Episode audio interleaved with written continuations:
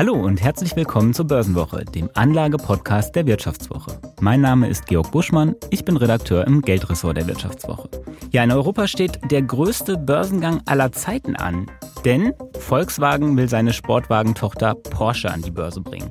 Schon im September könnte es soweit sein. So eine im Fachjargon Spin-off genannte Abspaltung kommt relativ oft vor. Andere Unternehmen, zum Beispiel Siemens oder Johnson Johnson, haben ähnliches geplant oder schon abgeschlossen. Wir sprechen deswegen in der heutigen Episode darüber, was Anlegerinnen und Anleger beachten müssen, wenn Aktien im Zuge einer Abspaltung in zwei Teile geteilt werden.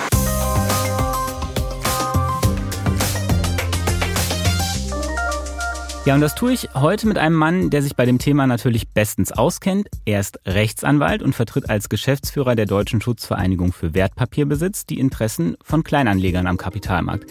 Herzlich willkommen, Marc Tüngler. Ja, schönen guten Tag. Ja, Herr Tüngler, wir feiern heute ja eine Premiere. Sie sind der erste externe Gast, der tatsächlich leibhaftig hier im Studio ist und nicht zugeschaltet. Das freut mich natürlich sehr, dass wir uns auch beim Gespräch anschauen können. Also auch da nochmal äh, schön, dass Sie da sind. Ja, Herr Tüngler, vielleicht gehen wir einfach direkt rein ins Thema. Welche Zahnpasta benutzen Sie? Oh, Elmex. Tatsächlich, okay. Mhm. Ja, ich frage nach der Zahnpasta, weil ich habe eine Zahnpasta äh, von ähm, GlaxoSmithKline. Und okay. das führt mich zum Thema Spin-offs, denn ich bin auch Glaxo-Aktionär. Mhm. Und Glaxo hat sein Geschäft mit Zahnpasta unter anderem abgespalten. Und das ist jetzt als Halion ähm, ist es an der Börse. Mhm. Und ähm, es ist so, ich habe für meine Glaxo-Aktien jetzt Halion-Aktien ins äh, Depot bekommen und bin jetzt sozusagen Aktionär beider Gesellschaften. Daran denke ich jetzt immer morgens beim Zähneputzen. Mhm. Gratuliere. Mhm. Vielen Dank. Ist es denn so, dass das das Standardprozedere ist bei Abspaltungen, dass man äh, einfach die neue Aktie sozusagen ins Depot gebucht bekommt als Anleger und ähm, dann erstmal Aktionär von zwei Unternehmen ist oder gibt es noch andere Möglichkeiten? Ja, erstmal muss man sagen, dass äh, das sicherlich für die Anleger der, die beste Variante ist. Äh, wir haben auch in Deutschland viele Fälle. Sie haben ja schon einige Namen genannt. Siemens ist sicherlich der Meister des Spin-offs in Deutschland.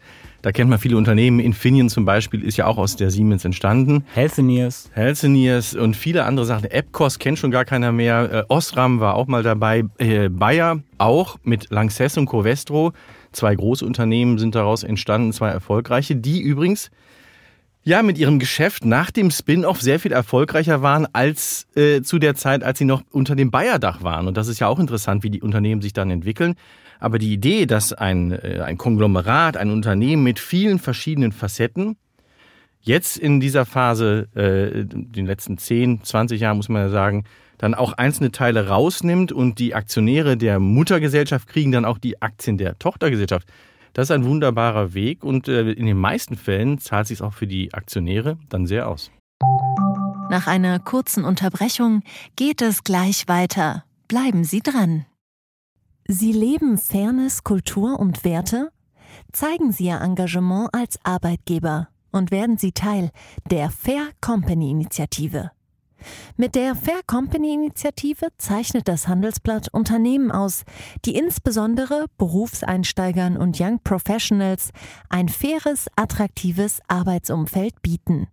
Zu den entscheidenden Werten gehören unter anderem das Engagement für Mitarbeitende, Diversity und Chancengleichheit, Nachhaltigkeit und gesellschaftliche Verantwortung.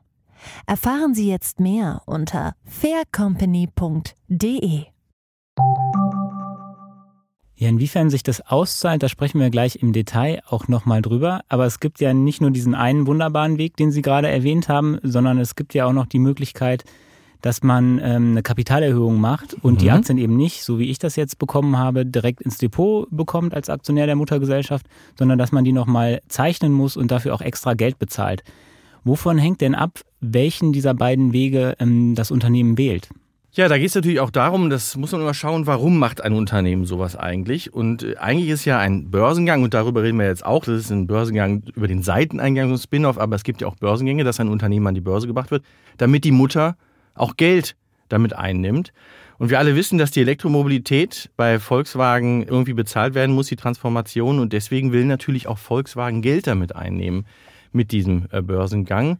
Und das ist, glaube ich, äh, ganz wichtig, dass man nochmal unterscheidet. Einmal kriegt man die Aktien eingebucht, ohne dass man Geld auf den Tisch legen muss. Es gibt natürlich auch die Variante, dass ein äh, Unternehmen an die Börse geht, eine Tochter, und dann wird noch Geld eingesammelt. Und da muss man mal gucken, warum passiert sowas eigentlich. Und es gibt Unternehmen, große Unternehmen, die sagen, wir möchten gern mehr visibel sein in einem Bereich, in dem wir aktiv sind. Das ist zum Beispiel bei Bayer, die wollten das Kunststoff, das volatile äh, äh, Geschäft mit den Kunststoffen nicht mehr haben. Dann haben sie halt Covestro äh, rausgenommen oder Spezialchemie mit Lanxess. Und äh, da sagt man, man will Pure Play, man will also ganz konzentriert das Geschäft noch betreiben als Mutter und dann gibt man die anderen Teile raus. Oder man braucht Geld, wie Volkswagen zum Beispiel jetzt. Ich habe ja am Anfang schon äh, Volkswagen erwähnt, größter Börsengang in Europa. Wahrscheinlich wie ist das denn, wenn ich jetzt eine VW-Aktie habe? Bekomme ich dann auch automatisch Porsche-Anteile? Nein, leider nicht, weil genau das ist so ein Börsengang, wo die Mutter Geld braucht, nämlich Geld, um die äh, Elektromobilität äh, auch nach vorne zu bringen. Und dann nimmt der Volkswagen-Konzern Geld damit ein, indem man also ein IPO macht, einen Börsengang, wo aber dann auch Geld zurückgespielt wird über eine Kapitalerhöhung. Ja, und dann hat äh, äh, Volkswagen nachher mehr Geld in der Kasse, weil sie die Tochter an die Börse gebracht hat und dafür aber Geld auch bekommen hat. Und das Geld schüttet Volkswagen ja immerhin zum Teil dann an Aktionäre aus. Also man bekommt zwar keine Porsche-Anteile, aber zumindest ein bisschen Bares. Ja, das ist richtig. Es soll ja auch alles besser werden dann. Äh, und deswegen gibt es natürlich auch dann hoffentlich bessere Dividenden, wenn denn dann nicht die große Krise kommt und alles anders ist. Hm? Jetzt habe ich ja schon mich geoutet als Glaxo-Aktionär und habe ja ähm, Halion-Anteile bekommen. Und wenn ich jetzt sage, okay, das, das Zahnpasta-Geschäft, das interessiert mich nicht, ich möchte die Halion-Aktie wieder verkaufen. Wie ist das denn ähm, steuerlich? Also muss, wie ist der Anschaffungspreis? Ich habe ja die Halion-Aktie sozusagen umsonst bekommen, weil ich Glaxo-Aktionär bin. Aber äh, es gibt ja immer sozusagen irgendwie eine, eine steuerliche Komponente. Gibt es da eine Faustregel, wie das geregelt ist? Oder womit muss ich da rechnen, wenn ich verkaufe?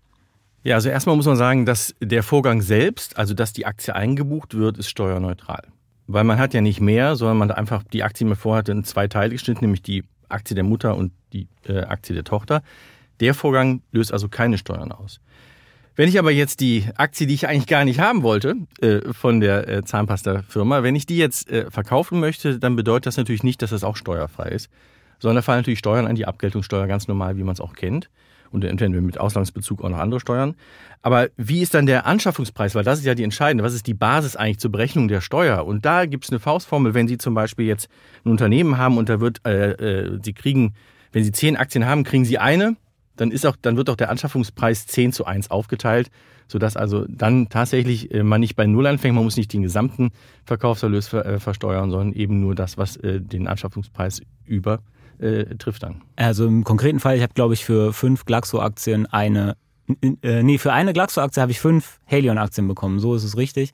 Also müsste ich ungefähr meinen Glaxo-Anschaffungspreis durch sechs teilen. Exakt, und dann fünf sind dann bei der neuen Aktie. Exakt fünf Teile. Genau. Und das wäre die Basis für, für meine Besteuerung. Vielleicht an dieser Stelle einmal der Hinweis. Wir besprechen das natürlich einmal grundsätzlich und abstrakt, um es ein bisschen zu erklären. Aber wir machen hier natürlich weder eine Steuer noch eine Anlageberatung. Also Nein. wenn ihr Entscheidungen am Kapitalmarkt trefft, macht euch da bitte selber schlau. Äh, diese Episode und der Podcast insgesamt ist eine Informations- und Unterhaltungssendung. Also macht da bitte eure Entscheidungen auf eigene Verantwortung. Ja, Sie hatten das schon gesagt, dass ich jetzt die Aktie zusätzlich ins Depot bekommen habe, ist steuerneutral. Aber das war ja, glaube ich, nicht immer so. Ich erinnere mich zum Beispiel an Google und Alphabet. Die haben ja auch, äh, das war kein, kein Spin-off, aber die haben die Aktie in verschiedene Aktienkategorien geteilt. Und da wollte der Fiskus aber Geld haben. Ist sowas in Zukunft ausgeschlossen? Ja, in der Tat war es so, dass äh, das Finanzministerium wollte natürlich immer die Hand aufhalten bei solchen Transaktionen, gerade wenn sie außerhalb der EU stattgefunden haben. Das ist, glaube ich, damals äh, die Weiche gewesen. Innerhalb der EU äh, war das dann steuerneutral, äh, die Einbuchung, aber außerhalb war es dann doch eine Ausschüttung. So wurde es dann letztendlich wie eine Dividende behandelt, muss man sagen. Und dann fielen auch Steuern an, in dem Augenblick schon. Und äh, jetzt hat aber die Rechtsprechung äh, da glasklar einen Riegel vorgeschoben und äh, das ist jetzt so, dass auch wenn diese Ab, diese Spin-offs, diese Abspaltung im Ausland stattfinden, dass dann auch keine Steuer anfällt in dem Augenblick, wo halt die Abspaltung passiert, sondern erst dann, wenn man verkauft. Also Spin-off im Ausland ist für Privatanleger gar nicht so unwahrscheinlich, denn im Moment will ja zum Beispiel Johnson Johnson auch sein Konsumgütergeschäft, glaube ich, abspalten. Kellogg ja, die das Zähneputzen überhaupt erst äh, nötig machen, äh, möchte sich auch aufteilen in, in, in drei Teile. Ja. Also auch große ausländische Aktiengesellschaften haben im Moment Aufspaltungspläne, deswegen kann das durchaus ein, ein relevantes Thema werden. Mhm. Jetzt führt mich das zu meinem nächsten Punkt. Und zwar habe ich mir mal angeschaut, wie laufen eigentlich die Aktien nach so einer Aufspaltung. Ähm, und ich hatte, glaube ich, die DAX-Abspaltung so der letzten 15 Jahre geschaut. Und da konnte man eigentlich nicht so richtig schlau draus werden. Mal lief die Mutter besser, mal die Tochter, die abgespalten wurde. Ähm, sind Abspaltungen eigentlich grundsätzlich für Anleger eine positive Sache oder was würden Sie dazu sagen?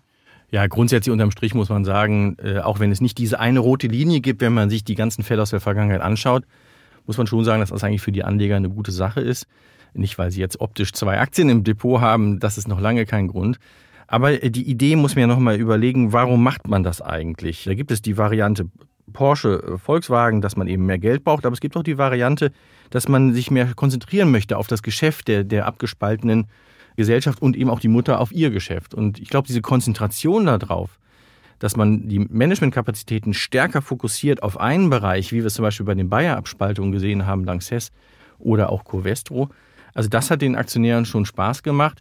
Nur ich glaube, wichtiger ist eigentlich, dass man das nicht nur von der Unternehmensseite sich betrachtet, sondern auch nochmal von der Seite des Anlegers. Wenn wir uns zum Beispiel angucken, alle äh, kennen die Infineon die eine Abspaltung war von äh, Siemens vor 20 Jahren. Länger als 20 Jahre ist das her. 2000, 2000 war der Börsengang. Ja, so die Ecke, ja genau. Also es war so gerade im Abgesang des neuen Marktes, ja, so gerade noch die letzte, letzte Ausfahrt genommen.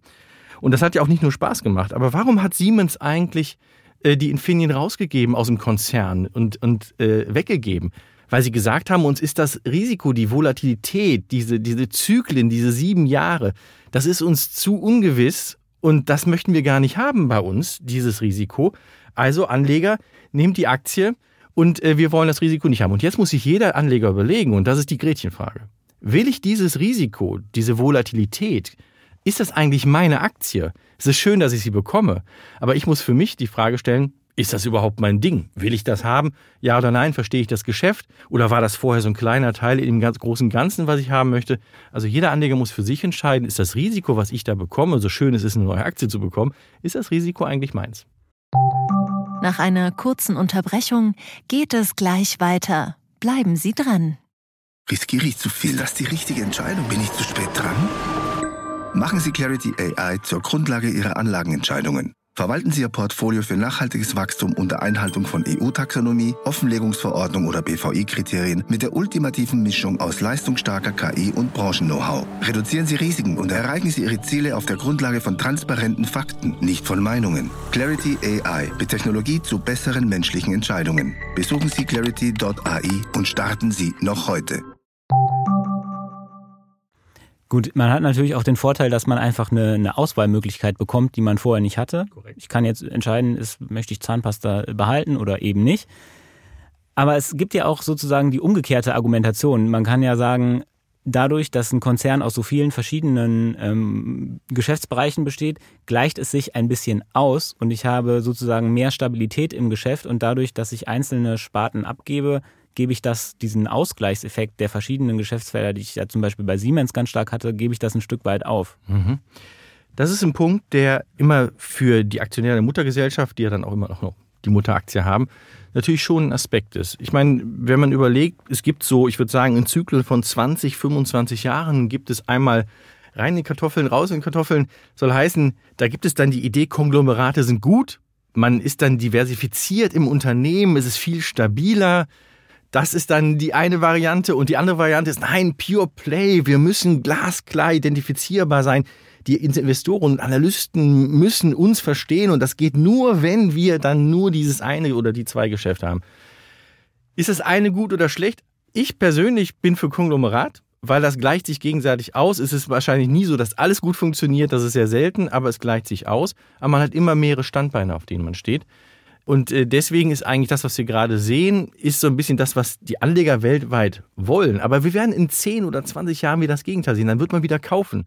Dann wird man wieder irgendwas reinholen ins Unternehmen, damit man breiter aufgestellt ist. Ist ja, glaube ich, auch ein bisschen branchenabhängig. Also bei den großen Tech-Konzernen ist Konglomerat ja äh, der heiße Scheiß sozusagen. Da, da sagt niemand, äh, spaltet euch mal bitte auf. Liebe. Noch nicht, noch nicht, noch nicht. Das ja, kommt ja dann gut, alles, kommt ja. vielleicht der regulatorische äh, Druck an, an irgendeiner Stelle. Ganz zum Schluss vielleicht noch einmal zurück zu unserem Ausgangsfall, nämlich dem Porsche-Börsengang. Wann kommt der denn nun? Was glauben Sie? Ja, das hängt ja leider nicht nur von Volkswagen und Porsche ab, sondern leider auch vom Umfeld. Ich glaube, das darf man auch nicht unterschätzen. Es soll ja auch ein bisschen was in die Kassen gespült werden, also braucht man auch einen entsprechenden Preis. Allerdings wird natürlich äh, Porsche auch viel nehmen, äh, äh, die Mutter äh, oben. Deswegen von den Anteilen, deswegen glaube ich, dass der Börsengang kommt. Man wird es eher mit der Brechstange durchdrücken. Es sei denn, äh, die Welt verändert sich komplett. Wir wissen im Augenblick alle nicht, wo die Reise hingeht, äh, was die geopolitischen Probleme angeht. Ich würde sagen, Ende Q3, Q4 sollte das dann passieren. Wir sind gespannt. Ganz zum Schluss noch etwas, was ich mich eigentlich schon die ganze Zeit frage, seit Sie mir eben verraten haben, dass Sie Amex nutzen als Zahnpasta. Ich hoffe, Sie nehmen aber morgens Aronal, oder? Äh, Das sowieso, das gehört zusammen. Ein Okay. Spin-off sozusagen. Herr Tüngler, ich danke Ihnen vielmals, dass Sie heute mein Gast waren hier im Börsenwoche Podcast. Und ähm, ja, schön, dass Sie uns Einblicke gegeben haben in die wunderbare Welt der Spin-offs und Abspaltungen. Vielen Dank. Ich sage danke. Ja, und ganz zum Schluss von meiner Seite noch der Hinweis auf unser Abo-Angebot. Ihr könnt als Hörerinnen und Hörer der Börsenwoche die Wirtschaftswoche für drei Monate zum halben Preis abonnieren. Den Link zum Angebot findet ihr in den Show Notes. Ja, dann bleibt mir ganz am Schluss, wie immer, euch fürs Zuhören zu danken. Ich hoffe, euch hat die Episode gefallen und ihr lasst uns eine positive Bewertung da, wenn das so ist. Wenn es euch nicht gefallen hat oder ihr grundsätzlich Kritik oder Anmerkungen habt zum Podcast, dann schreibt mir gerne, wie ihr mich erreicht, findet ihr unten in den Show Notes. Und ich sage an dieser Stelle vielen Dank nochmal fürs Zuhören und Düsseldorf aus Düsseldorf.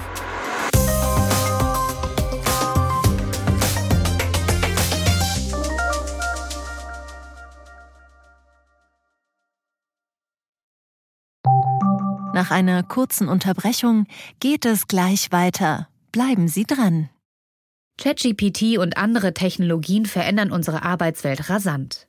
Bei der Veranstaltung Work in Progress diskutieren wir in der Handelsblatt Media Group die Zukunft des Arbeitsmarktes, HR-Trends, KI, mentale Gesundheit und neue Leadership-Perspektiven. Sei am 13. und 14. Juni in Düsseldorf oder virtuell dabei und melde dich jetzt an unter work-progress.de.